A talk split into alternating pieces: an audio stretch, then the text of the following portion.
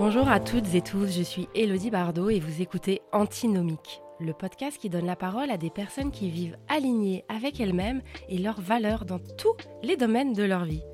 Merci de votre fidélité et d'être de plus en plus nombreux à nous écouter. Chaque épisode est l'occasion de se créer une parenthèse dans son quotidien, grâce à ces hommes et ces femmes qui nous partagent leur expérience et ont chacun des grandes leçons de vie à nous apporter.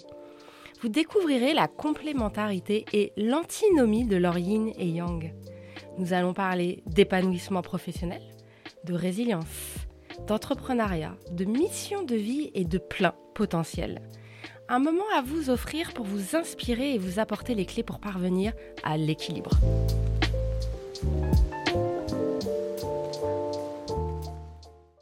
Bonjour à tous, pour ce nouvel épisode de podcast, nous recevons aujourd'hui Martin Latulipe, marié, deux enfants. Il a été le capitaine de l'équipe canadienne de hockey sur glace aux Universiades 2001, où il a remporté la médaille d'argent. Il s'est parfois lancé dans des projets ambitieux dans lesquels il a échoué. Il a appris à célébrer ses succès, peu importe leur taille, et à tirer des leçons de ses échecs et de ses épreuves. Martin a accompagné de très grandes entreprises prestigieuses à maximiser leur potentiel ainsi que leur développement des affaires, comme Mercedes, RBC, Toyota, Soprema, le bureau du receveur général du Canada. Et il est le mentor et le coach de nombreux entrepreneurs qui connaissent un succès fulgurant. Il est aussi reconnu mondialement pour ses talents de conférencier. Les interventions inspirantes de Martin sont reconnues pour leur simplicité, leur dynamisme, leur pragmatisme ainsi que leur humanisme. Citoyen engagé, Martin s'est vu remettre en 2011 le prix Peter Legge Philanthropic Award pour l'ensemble de ses contributions philanthropiques. Et en 2016, il est devenu le plus jeune conférencier au Canada à être intronisé au temple de la renommée des conférenciers du Canada. Bon, avec tout ça, bonjour Martin. Bonjour, Elodie, comment ça va? Ben écoute, ça va bien. Je te remercie euh, du temps que tu prends, d'avoir accepté euh, cette interview. Est-ce que je peux te demander, euh, sous le masque des médailles et des succès qu'on te connaît, qui est Martin? Qui est Martin? C'est une personne qui est encore extrêmement dans le doute, anxieuse, qui parfois croit qu'il n'est pas assez, qui n'en fait pas assez. mais derrière cette trame-là que je porte encore de, toutes sortes d'insécurités ou de blessures, j'essaye de faire en sorte que ça ne me définit jamais. Donc maintenant, quand on me demande qui je suis, j'aime de me définir plus comme un possibiliste. Donc une personne que peu importe ce qui est arrivé, peu importe ce qui m'arrive, euh, faire en sorte que ça ne me définisse pas. Et ce, autant les médailles ou les trucs que tu viens de mentionner, mais que je puisse demeurer possibilité. C'est-à-dire, ceci, ça a été fait, je l'ai accompli, c'était génial, mais maintenant, quelles sont mes nouvelles possibilités?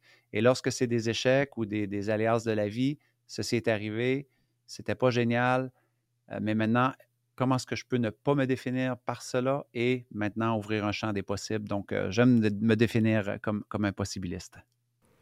D'accord. On, on, entend de la sagesse. Tu aurais dit euh, la même chose il y a 20 ans? Ça, c'est l'âge, c'est les cheveux blancs. Euh, je dis souvent que euh, le, succès d'un parcours, c'est pas que de la chance, c'est de la persévérance et des rencontres décisives. Et en, lisant un peu euh, ton parcours, ta bio, je sais que tu en as fait plusieurs et tu parles de celle avec Michel Desjardins, ta dernière année de hockey. Mhm. Tu veux bien nous en parler, s'il te plaît? Oui, ben en fait, c'est un, homme d'affaires que j'avais rencontré alors que moi-même j'étais à ma dernière année d'études. Et en fait, dans une conversation, je lui avais confié un peu mon rêve fou de devenir conférencier. à l'époque, on remonte, c'était en. Je ne sais pas, si ça, ma rencontre avec lui était peut-être en 2000, en 99. Et moi, je terminais mes études en 2001. Donc, j'avais confié un peu ce rêve-là fou à une époque où être conférencier, c'était même pas un métier. Euh, écrire des livres, c'était pour les personnes qui avaient 40 euh, ans d'expérience. Donc, moi, à 23, 24 ans, c'était complètement utopique euh, d'avoir ce rêve-là, mais j'avais ce désir-là à l'intérieur de moi. Et plutôt que de me rabaisser ou se moquer de mon rêve, Michel, eh bien, il a, été à l'écoute et on a réalisé qu'on avait une passion commune pour le développement personnel. On est devenus amis et il a commencé à me mentorer, vraiment en disant, écoute, je moi, je peux t'apprendre peut-être à devenir un meilleur entrepreneur. Je, ne connais absolument rien à, c'est quoi les conférences. Donc, ça, ce sera ton, ton truc, ta responsabilité de devenir un orateur pour aider les gens. Mais je peux peut-être t'aider à réfléchir euh, comme un entrepreneur et essayer de monter ton projet. Et il m'a aidé. Et le reste appartient à l'histoire parce qu'il a été. Euh, il a été un peu une figure paternelle. Il avait signé ma première marge de crédit de 5 000 euh, sans quoi j'aurais pas pu nécessairement me lancer. Donc, tu sais, ça a été vraiment un mentor absolument euh, exceptionnel. J'ai vu que tu as écrit Ne vous contentez pas d'une existence qui ne vous convient plus. Tout cela n'était qu'un rêve avec lequel j'ai choisi d'agir malgré les peurs qui m'habitaient. Donc forcément, j'ai envie de te dire comment comment as fait, comment on fait pour les personnes qui nous écoutent et qui sont bloquées par ces peurs. Ben, d'abord, c'est les accueillir, comme que je dis. C'est à un moment donné, on peut continuer à être insatisfait. Il n'y a pas de souci. Il y a des gens qui vont continuer à vivre avec leur situation, sans plaindre, râler, de X, Y, Z. Mais à un moment donné, il faut qu'on réalise que notre, parfois dans la vie, notre niveau d'insatisfaction peut aussi être proportionnel avec l'opportunité de transformation. Et là, ben, c'est une prise de conscience. Et à partir de là, ben, il y a beaucoup de choses à comprendre. c'est très compliqué, c'est une très grosse question. Elle est importante, la question que tu poses. Mais d'abord, il y a la prise de conscience, il y a l'accueil que, par exemple, on a des peurs ou on est pris dans des patterns ou des scénarios qui nous retiennent. Maintenant, euh, l'opportunité, c'est d'aller investiguer pourquoi. Pourquoi suis-je accroché à des expériences du passé? Pourquoi, à chaque fois, ce que je tente euh, une petite voix intérieure va revenir me rappeler que j'en vaux pas la peine ou je suis moins bon ou que ça ne fonctionnera pas. Donc, il y a beaucoup de choses. Donc, par exemple, si on ne comprend pas qu'on a tous et toutes un entrepôt du passé qui euh, contient nos mémoires, nos expériences, nos échecs, euh, les, les, trucs négatifs que l'on a pu entendre sur nous, qui ont laissé un peu une empreinte à l'intérieur de nos croyances, et si on n'est pas capable déjà de challenger ceci, que notre passé va nous informer de nos peurs futures. Et ça, c'est très important de le comprendre. Ça veut dire que si on ne comprend pas que lorsqu'on va aller dans le futur, souvent les freins, souvent ce qui nous empêche d'oser, ce sont des informations qui viennent du passé basées sur des échecs ou des expériences que l'on n'a pas transcendées euh, dans un sens d'apprentissage, leçon ou qu'on a décidé que cette expérience-là du passé allait nous définir. Donc, j'aime de me rappeler cette phrase-là que j'ai souvent entendue qui dit que le passé devrait être un lieu de référence et non un lieu de résidence. Donc, il y a tout un boulot à faire au niveau de comprendre d'où viennent ces freins, d'où viennent euh, ces, scénarios et d'être capable de les, un peu les démasquer et les dénouer pour pas qu'ils viennent nous, euh, nous emprisonner. Et là, par la suite, bien, il y a tout l'aspect du futur. Ça veut dire que si j'ai peur, si j'ai de l'anxiété, si j'ai du stress par rapport à avancer au futur, comment je fais pour dénouer cela? Quelle est ma grille d'analyse du futur? Donc, je vais te donner un exemple. Il y a plusieurs personnes qui croient qu'aller vers l'avant, vers un rêve, devra se faire sans anxiété, sans obstacle, sans échec. Ou si une de ces trois choses-là se présente, ça va être un signe que ce n'est pas pour eux et qu'ils devraient tout simplement abandonner. Alors qu'en réalité, ben, ce sont toutes des opportunités d'apprendre à gérer l'anxiété. Ça veut dire, OK, j'ai un projet, je veux me lancer en affaires, je veux faire une transition de carrière, j'ai de l'anxiété. Parfait. C'est normal, c'est humain faire de l'anxiété et c'est compliqué.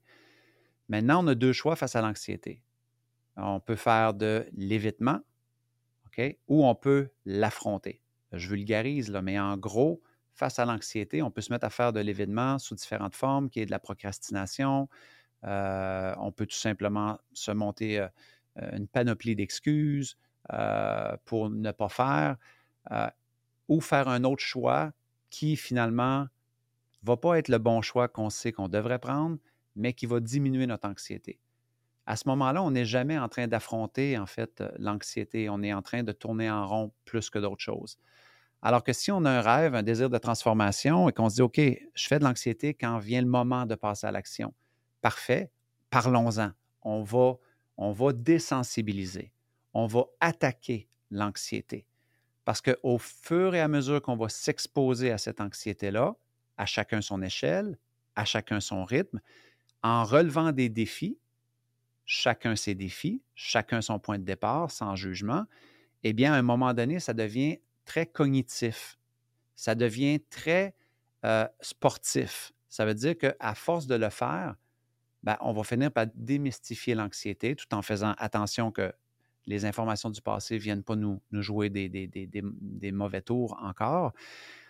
Et c'est de même qu'à un moment donné, quand on a des peurs, quand on a des anxiétés, qu'on réussit à transcender une peur. C'est en, l'attaquant et en ayant un vrai plan de désensibilisation, de dire, OK, quelles sont les petites actions que je peux faire pour me mettre en action malgré l'anxiété et essayer d'aller développer une compétence. Parce qu'oublions jamais que derrière la mise en action, c'est bien beau, mais à force de passer à l'action, en y apportant des petites améliorations, en y apportant du feedback pour peaufiner, ben, on finit par développer une compétence. On finit par développer aussi une meilleure compréhension que, ah, finalement, j'avais peur de ceci, mais regarde tout le progrès que j'ai fait.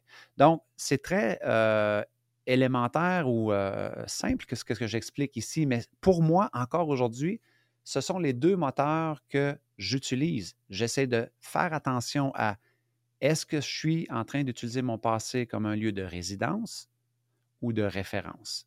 Je dois faire certain que mon passé n'informe pas les peurs futures, de comprendre que les peurs, elles sont souvent construites par mon cerveau reptilien, construites par mes peurs du passé, et si ça génère une émotion quelconque, ne pas la juger, simplement l'accueillir et de me dire maintenant, je fais quoi? J'ai le choix de geler tout simplement et ne pas bouger, ou j'ai le choix de dire, si ce truc-là me tient à cœur, quelles sont mes options? Je vais me faire un plan pour attaquer cet aspect-là qui me semble anxiogène. Je vais aller me trouver un mentor, je vais m'éduquer sur la question, je vais lire des livres, je vais aller assister à des formations, je vais me créer un réseau. Donc, il y a plein de choses qu'on peut faire pour avancer vers l'avant, mais encore aujourd'hui, moi, ça joue énormément dans ce registre-là là, quand, que, quand que je veux me mettre de l'avant par rapport à un projet. Ça me donne envie de rebondir sur euh, les Ironman que tu fais. Est-ce mmh que justement ce côté sportif, tu parlais d'anxiété au tout début quand tu t'es euh, présenté, est-ce que toi ça t'aide à gérer tout ça et à te donner euh, de la confiance?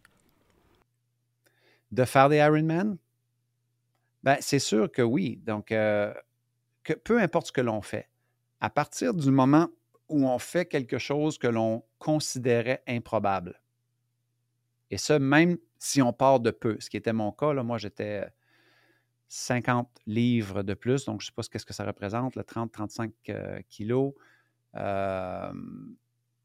Et j'avais pas vraiment une facilité à nager, j'avais jamais couru de grande distance, mais même si c'était apprendre d'un instrument de musique et jouer de la musique devant des inconnus, ben si c'est ça que vous, qui vous ferait peur ou qui vous met un peu en anxiété, moi, je viens de l'école de croyance que c'est lorsqu'on affronte des défis que l'on semble considérer improbables ou qui nous font peur, qu'il y aura toujours une découverte ou une, une grande poche de croissance derrière cela. Maintenant, ça ne veut pas dire d'être constamment dans la performance. Ce n'est pas du tout ce que je dis.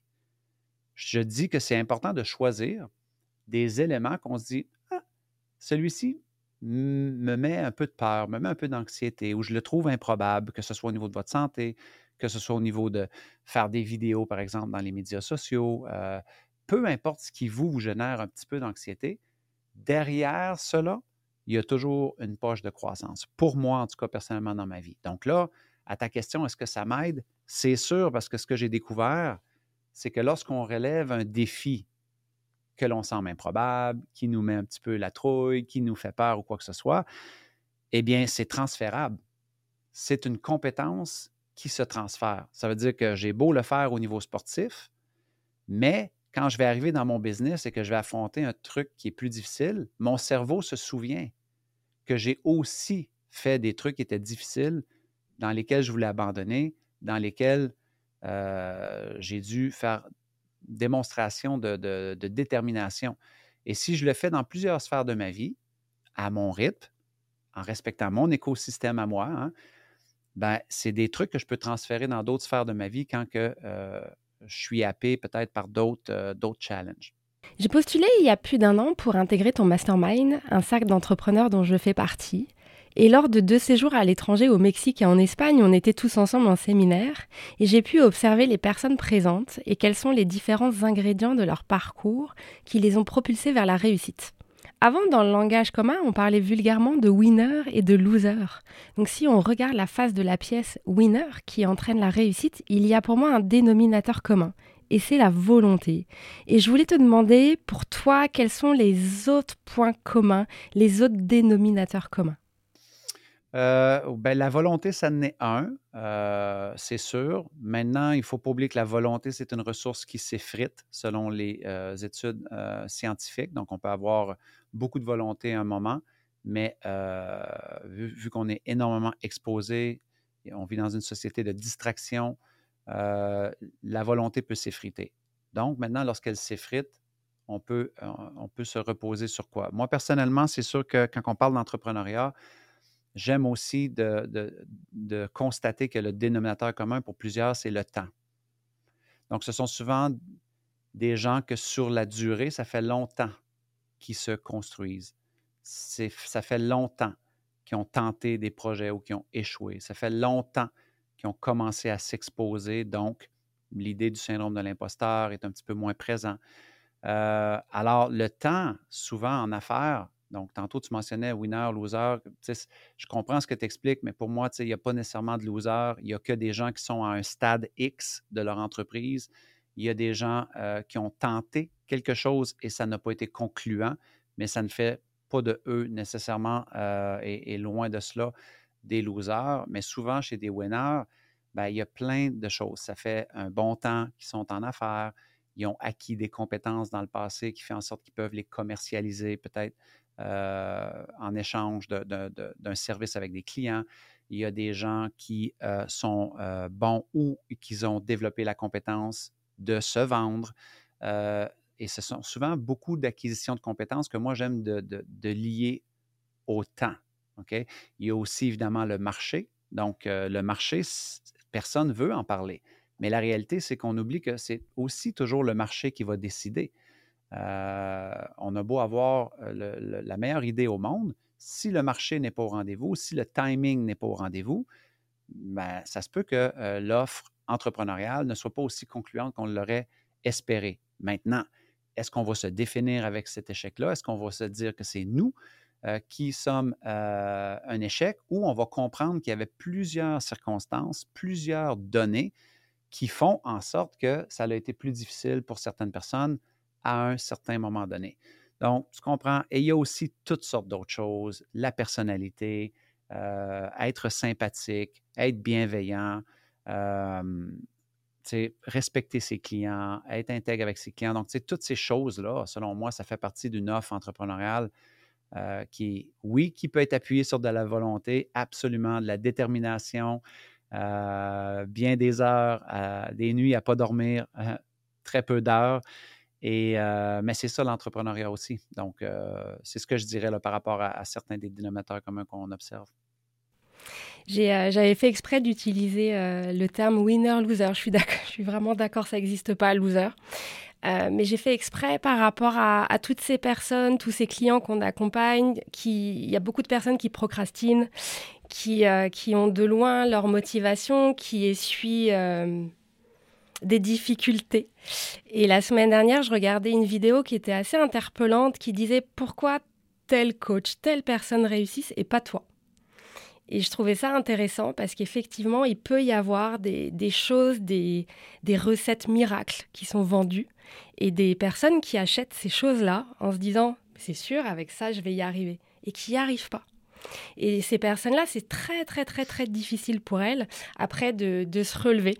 Donc, euh, je trouve que c'est intéressant justement d'expliquer qu'il n'y a pas une recette, il n'y a pas une méthode et il y a plusieurs ingrédients, euh, comme tu viens de nous le dire. Absolument. Je veux dire, nous, ça fait des, années et des années qu'on qu'on essaie d'expliquer aux gens justement que lorsqu'on achète la promesse d'un truc qui va être facile, qu'est-ce que ça révèle de nous en fait?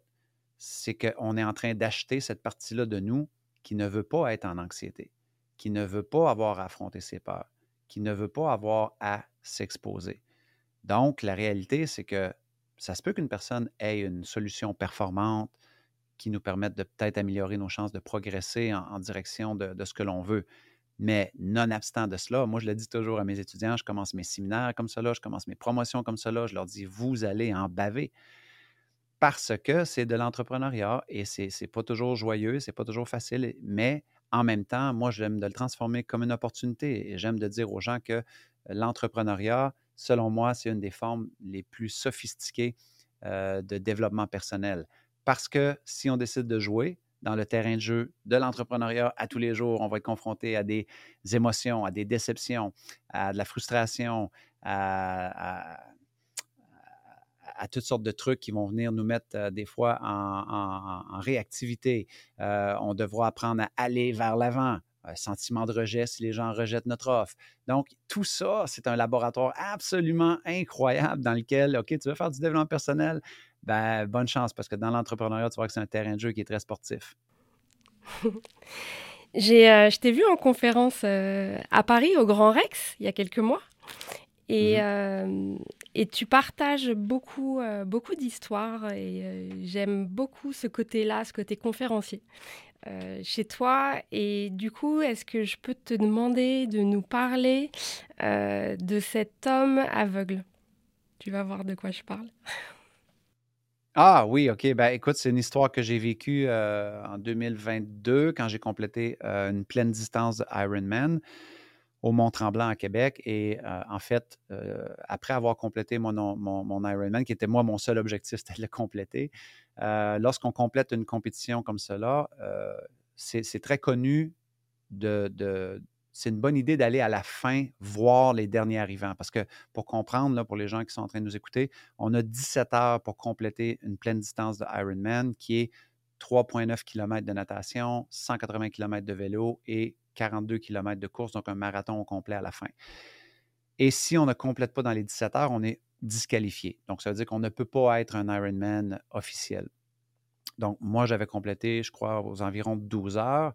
Et l'annonceur, à, l'occasion, il mentionne revenez en fin de journée. C'est toujours très spectaculaire de voir les gens qui, en 17 heures, arrivent des fois sur les coudes, à genoux, euh, dans toutes sortes de conditions. Donc, euh, on retourne là à la fin et euh, l'annonceur nous dit il y, a, un dernier participant qui s'en vient, mais il va, être, il va être en retard. Il va être euh, peut-être 16-17 minutes en retard. Mais restez pour l'applaudir, je vous le dis, ça vaut la peine. Vous n'allez pas le regretter. Donc, nous, on reste, on joue le jeu, toute la foule, il y a des milliers et des milliers de personnes. Et l'arrivée, elle, est en, elle est dans une pente descendante. Ça veut dire que le, compétiteur part du haut d'une montagne et il descend toute la montagne pour arriver au fil d'arrivée en, bas. Euh, et c'est entouré de maisons, restaurants. Donc, on ne voit pas la personne qui descend la montagne, on ne la voit pas, mais on peut, euh, on peut entendre parce qu'il y a des panneaux de sponsors tout le long pour protéger la zone des athlètes.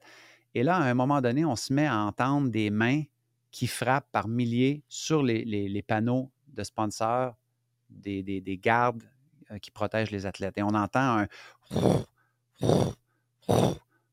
C'est un peu comme un avalanche qui descend dans la montagne. Et là, nous, on est dans le bas de la montagne. Nous, on est juste, juste à côté de la ligne d'arrivée. Et là, le dernier tournant, l'athlète apparaît.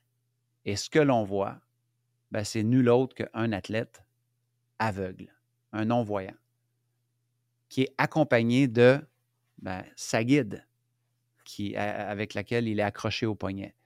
Et là, évidemment, ben, là, on comprend l'enthousiasme, on comprend l'avalanche, et on est tous émus, tout le monde crie. Ma femme crie aux éclats, ma petite fille est en larmes. Finalement, le mec euh, traverse la ligne d'arrivée.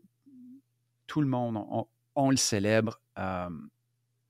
et après, euh, après la compétition, euh, j'ai eu la chance juste d'aller le voir parce que très souvent, je suis attiré par des personnes qui, qui accomplissent des trucs comme ça. Ça m'interpelle et je veux connaître leur histoire. Et j'ai été me présenter. Son nom, c'était John. Et euh, je lui dis, John, 17 euh, heures, 17 minutes, waouh, comme c'est incroyable. Euh, sans voir, moi j'ai eu de la, difficulté à le compléter avec mes deux yeux. J'ai dit, j'aimerais savoir, John, si ça ne te dérange pas, quand, quand as-tu su que tu étais disqualifié? Et il dit, ça a été après le vélo. Parce que j'ai eu des crevaisons, euh, ça a mal été, donc je n'ai pas fait mon temps au vélo. Parce que vous devez savoir que tu as 17 heures pour le compléter, mais il y a des temps limites pour chaque discipline. Il y a un temps limite pour la natation, il y a un temps limite pour le vélo, il y a un temps limite pour la course. Donc, si tu ne fais pas le temps euh, réglementé, les arbitres vont t'inviter immédiatement de quitter la course pour pas que tu aies à courir pour rien, parce que le but, c'est d'avoir le titre officiel de Ironman, d'avoir ta médaille, d'avoir, tu comprends? Et là, quand il m'a dit qu'il avait été disqualifié après le vélo, j'ai dit pardon? Il a, dit oui, oui. Mais j'ai dit pourquoi tu as continué? Ben, il dit c'est ce que j'ai dit à l'arbitre. Moi, je suis ici pour compléter un Ironman. Et l'arbitre, a dit oui, mais tu ne vas pas être un Ironman officiel. Et là, il dit moi, j'ai dit à l'arbitre, j'ai dit oui, je comprends ça. Mais moi, je suis ici pour compléter une distance Ironman. Et là, j'étais comme, wow. Donc, ça, ça veut dire là, que ce mec-là, après le vélo, il a su qu'il était disqualifié et il a quand même décidé de courir un plein marathon, sachant qu'il n'allait pas avoir de médaille ou de, de bonbons à la fin, OK? Il n'allait pas avoir de friandises à la fin, là. Sauf le sentiment lui-même d'avoir réalisé ce qui était important pour lui, qui était de compléter une distance Ironman. La médaille, c'était secondaire dans son cœur. Donc, pour moi, ça a été extrêmement, extrêmement inspirant parce que je me disais, waouh, compléter quelque chose parce que c'est important pour nous, non abstant du regard des autres, non abstant de, euh, du résultat. C'est absolument incroyable. Et cette histoire-là m'a fait penser aussi à, une citation qui venait de Hélène Keller, hein, qui disait que plusieurs euh, humains, malheureusement, ont la vue, mais n'ont pas de vision. Et la réalité, c'est que cet homme-là n'a pas la vue, mais il avait une vision. Parce qu'un jour, il s'est dit, moi, je vais faire un Ironman, même si je n'ai pas la vue. Et ça, c'est avoir une vision. Donc, les gens qui nous écoutent ici, c'est, pour moi, c'est de dire, peu importe de où on part, peu importe notre condition, assure-toi d'avoir cette vision-là pour toi. N'a pas besoin d'être grandiose comme compléter un Ironman. Elle n'a pas besoin d'être euh, exceptionnel. Elle a juste besoin d'être importante pour toi, pour ton cœur, quelque chose qui te fait vibrer. Et que peu importe le résultat, tu vas être fier de l'avoir fait. Moi, ça, ça m'a énormément interpellé. Je te remercie et euh, je trouve qu'elle fait tellement écho à cette citation sur le fait que le bonheur, c'est le chemin qu'on parcourt et, euh, et, pas, et pas justement, euh, il n'y a pas d'arrivée en fait. Et dans l'entrepreneuriat, c'est ce que moi j'ai appris cette année à tes côtés en fait. Oui, puis et c'est OK d'avoir des lignes des lignes d'arrivée, selon moi, mais tant si longtemps que ce sont les nôtres. Créer nos propres lignes d'arrivée. Tu sais, à l'époque, il y avait très peu de personnes qui faisaient des marathons. Pourquoi? Parce que la ligne d'arrivée était 42 km. Par la suite, ils ont eu la brillante idée d'inventer les demi-marathons. Ah, là, il y a des gens qui trouvaient que la ligne, elle était plus atteignable. Donc, il y a eu plein de gens qui se sont mis à faire des demi-marathons. Et là, par la suite, ils ont dit, hey, 10 km, donc, ils ont descendu la ligne et de, des dizaines de milliers de personnes se sont mis à faire des 10 km. Et là, par la suite, des dizaines et des dizaines de milliers de personnes se sont mis à faire des 5 km. On le voit dans des événements publics. il n'y a pas que des 42, il y a des 5. Mais la réalité, c'est que les gens qui nous écoutent, et si tu créais ta ligne et tu faisais un 2 km, toi, c'est correct ça aussi. Et en business, c'est la même chose. On essaie de voir les lignes, mais on dit, ah, la ligne du million, la ligne du 500 000, la ligne du 20 000 par mois. OK, oui, mais est-ce que c'est ta ligne? Crée ta propre ligne d'arrivée et sois-en fier. Tes trois plus grandes valeurs, tu m'as dit que c'est donc l'authenticité, la reconnaissance, vivre dans la gratitude et le plaisir. Euh, mmh est-ce que tu peux nous dire en quoi ta vie professionnelle est alignée avec ces valeurs? Ben, pour moi, c'est. Euh, j'ai l'impression que ce que je fais, d'abord, c'est un énorme privilège comme métier et j'essaie d'activer la gratitude ou la reconnaissance, en fait, auprès de mes clients, auprès de ce que je fais, euh, d'être constamment reconnaissant pour le métier que j'ai le privilège de faire. Donc, pour moi, je trouve que ça, c'est teinté de, cette valeur-là. Par la suite, l'authenticité, eh bien, c'est très souvent de, ne pas éviter d'avoir des discussions difficiles, euh, de ne pas avoir peur de parler de mon parcours quand ça a été plus difficile, euh, quand je traverse des trucs difficiles. Euh, donc, tu sais, l'authenticité, ça, peut prendre différentes formes, mais pour moi, c'est juste de me rappeler qui je suis, d'où je viens, de ne pas, pas, me faire la tête nécessairement, de rester humble. Donc, pour moi, l'authenticité, ça a beaucoup de. Ça a beaucoup de facettes, mais en ce qui me concerne, c'est beaucoup comme ça que j'essaie de les exprimer dans, dans, mon business. Donc, par exemple, l'histoire que je viens de raconter, c'est des histoires qui, si moi, elles m'ont fait vibrer, si je les ai vécues, mais pourquoi avec authenticité, je n'irais pas raconter l'histoire, même si parfois c'est pas moi le héros de l'histoire, même si j'ai peut-être fait une boulette quand je raconte l'histoire et que ce n'est pas en ma faveur, mais je vais la raconter parce que je crois que ça va aider mes étudiants. Donc, l'authenticité vient avec, avec différentes formes. Et plaisir, ben, c'est sûr, pour moi, c'est une évidence. Ce n'est pas toujours le cas. Ce n'est pas tout ce que je fais qui est plaisant, mais je me suis lancé en affaires parce que j'étais obsédé d'une façon passionnelle de l'humain, euh, de ses fonctionnements, ses mécanismes, euh, d'abord pour moi-même, par la suite, cette passion-là d'aider et de contribuer euh, pour essayer de faire comprendre ce que moi m'avait aidé à d'autres personnes pour les aider, si tel était leur, désir.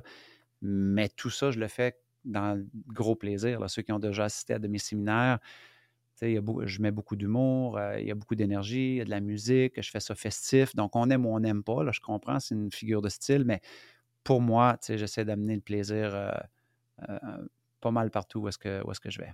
Justement, j'allais dire, derrière la reconnaissance, en effet domino, on a la philanthropie, ta manière de contribuer, qui est une grosse part chez toi. Hmm. C'était venu quand, cette idée-là, justement? En fait, ça a toujours fait partie de, ma vie. Donc, mes parents, moi, moi j'ai été élevé dans une, euh, une religion judéo-chrétienne, mais on était très pratiquants dans la communauté. Donc, oui, on allait à l'église à tous les dimanches, là, mais on était toujours en train de rendre service aux voisins, à la communauté. Mon papa était le maire du village pendant des années et des années. Et j'ai vu, en fait, contribuer à quel point ça a pu aider. Mes parents étaient heureux de le faire. Nous, ça ne nous tentait pas toujours d'aller le faire, mais on voyait que ça mettait des sourires au visage des gens, euh, ça l'aidait, on nous remerciait. Et que ça a été juste un mode de vie, en fait, qui nous a été légué par euh, nos parents, de contribuer, de donner, d'organiser, de fédérer. Euh, et quand je me suis lancé en affaires, avant même de cela, lorsque j'étais encore à l'université, je faisais du bénévolat. Euh, constamment. Donc, déjà pour un organisme qui s'appelait l'Arbre de l'Espoir, j'allais servir le café, j'allais, j'allais servir les repas, donc, tu sais, des trucs comme ça. Donc, quand je me suis lancé en affaires, pour moi, je me suis dit, l'idée de l'entrepreneuriat social, de comment mon entreprise peut peut-être continuer d'apporter un temps soit peu sa pierre à l'édifice, comment qu'on ferait ça? Et là, j'avais vraiment pas de moyens. Donc, c'est là que j'ai découvert qu'il y avait différentes monnaies philanthropiques. Donc, d'abord, il y a le temps.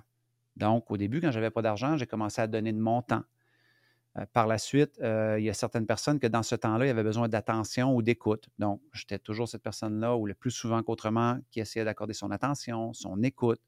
Euh, par la suite, j'ai réalisé qu'il y a des gens qui avaient besoin de mes talents pour animer des soirées bénévoles, des, levées de fonds. Donc, j'ai passé mon talent de communicateur à différents organismes et de fil en aiguille, je pense c'est en 2007 ou 2008, euh, deux choses sont arrivées. Donc, en 2008, une famille qui m'avait demandé d'écrire un livre euh, pour leur fils qui est en phase terminale d'un cancer. Il avait 13 ans et il savait qu'il allait mourir, mais son dernier rêve avant de décéder, c'était d'écrire un livre sur sa vie. Il ne savait pas comment faire. Et moi, à cette époque-là, j'étais, auteur. Euh, bon, je n'étais pas un écrivain, mais j'aimais d'écrire, j'étais auteur. Et on m'approchait pour faire cette tâche-là quand même assez délicate, d'accompagner leur fils à écrire son, livre avant de décéder. Donc, j'ai passé les quelques derniers mois à, l'interviewer, à mettre sur papier euh, son livre et j'ai fait ça bénévolement. Donc, j'ai passé de mon temps, j'ai passé de mon talent et j'ai décidé de remettre 100 des fonds euh, du livre aux enfants malades. Donc, là, c'est la portion euh, entrepreneuriat social. Ça dire, hey, moi, je ne voudrais pas avoir ces sous, je vais, les donner à, un organisme. Et je pense que parce que j'avais fait cet acte-là, on m'a demandé aussi de devenir président de, l'arbre de l'espoir, en fait, où j'avais commencé à servir les cafés il y a quasiment dix ans avant. Et pendant six ans, j'ai eu le privilège, euh, pendant cinq ans, à temps, euh, pas à temps plein, mais j'ai occupé le poste de président de l'Arbre de l'Espoir qui amassait un peu plus de 1,5 million de dollars par année pour les personnes atteintes du cancer, où est-ce que moi je demeure au Nouveau-Brunswick. Et lors du 30e anniversaire, on m'a redemandé de revenir faire un mandat pour coprésidence. Euh, dans le cadre du 30e anniversaire, parce qu'on avait tenté d'amasser 2 millions de dollars pour les personnes atteintes du cancer. Donc, mais à travers de ça, il y a eu plein d'autres choses. J'ai donné des livres pour faire des levées de fonds, j'ai amassé des fonds pour euh, toutes sortes de trucs. Il y a une petite portion de ce que l'on vend qui va à des, euh, à des charités comme le Club des petits déjeuners du Canada, Charity Water. Donc, on essaye juste de faire des gestes, tu comprends, qui, qui, espérons, aident les personnes qui sont les, récipiendaires euh, de, cette générosité-là. Mais ça n'a pas besoin d'être que de l'argent. C'est ce que je veux dire. C'est super important. Hein.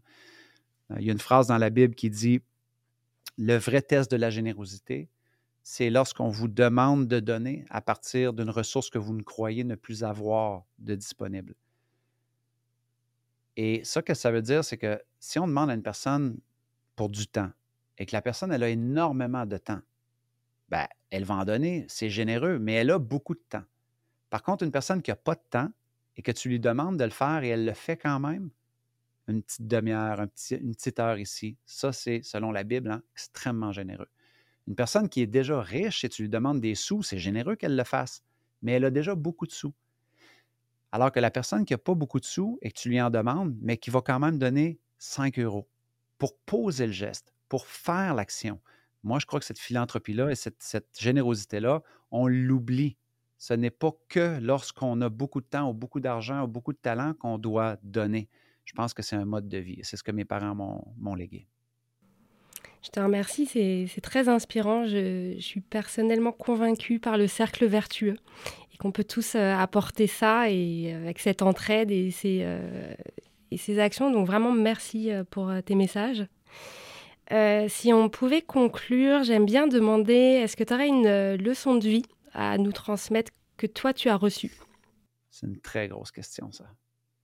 J'ai l'impression que j'en reçois tous les jours. Je veux dire, les plus grandes leçons viennent certainement de mes enfants, tu comprends? Donc, euh, pour moi, à tous les jours, tes enfants te mettent au visage soit tes propres peurs ou tes propres limitations ou ton propre bullshit. Et il y a quelques années, moi, je, traînais une peur des hauteurs. Et à un moment donné, ben, mes enfants l'ont vu, que je leur disais, soyez courageux, affrontez vos peurs. Mais à chaque fois qu'il y avait une activité en hauteur, papa y allait jamais. Donc, ils m'ont, ils m'ont remis ça sur, le nez. Et en fait, ça a été une grande leçon parce que je crois que j'étais début quarantaine, donc il y a peut-être ça 6-7 ans. Euh, j'ai décidé d'affronter la peur des hauteurs. Un peu comme qu'on disait au début de, cet entretien-là. J'avais de l'anxiété, euh, euh, j'avais quasiment le vertige, j'avais, peur de perdre connaissance souvent quand j'étais en hauteur. Donc, je me suis confronté, j'ai mis un système pour passer à l'action. Et ben, aujourd'hui, je peux faire des, des, des, ziplines à 500 mètres dans les airs ou des trucs comme ça, monter dans des tours. Et j'en suis très fier, mais aussi, c'est que j'ai montré à mes, enfants que c'est OK d'avoir peur, mais c'est OK aussi d'attaquer ses peurs. Et euh, pour moi, ça a été une grande leçon de des fois, on peut, on peut dire des trucs à nos enfants, mais être incohérent. Euh, c'est OK, on le fait tous. Mais à un moment donné, il n'y a rien comme la leçon de vie de se dire et si j'étais un peu plus cohérent avec ce que je dis et ce que je fais, surtout si j'ai des enfants, mais surtout si je suis entrepreneur, probablement que ça peut euh, aider tout le monde. Donc, ce serait, ce serait ce que je dirais là. Parfait. Je te remercie euh, beaucoup. C'était un super partage et euh, à bientôt. Ben, ça fait plaisir. Merci de m'avoir accueilli à, ton podcast. J'ai beaucoup aimé notre, notre entretien. C'était très doux. Merci. Merci à toi. Je vous remercie infiniment d'avoir écouté cet épisode et j'espère que vous avez eu autant de plaisir que moi à découvrir l'histoire de notre invité. Pour toutes les infos sur ce podcast et cet épisode, ça se passe sur le site méthode-cohérence.com. Aussi, si vous souhaitez me proposer des nouveaux invités qui ont des histoires inspirantes, n'hésitez pas à le faire directement sur LinkedIn ou Instagram sur mon compte Elodie Bardot. N'hésitez surtout pas à mettre des commentaires, de partager Antinomique à vos proches, d'en parler autour de vous. C'est comme cela et grâce à vous que Antinomique durera encore très longtemps. Je vous dis à très vite pour le prochain épisode que j'ai hâte de vous partager. Mais d'ici là, je vous souhaite une très belle journée lumineuse et inspirante. Retrouvez-nous également sur toutes les plateformes habituelles des podcasts et un grand merci à Cyril Marie de Inspire Studio et son équipe qui coproduisent ce podcast avec moi.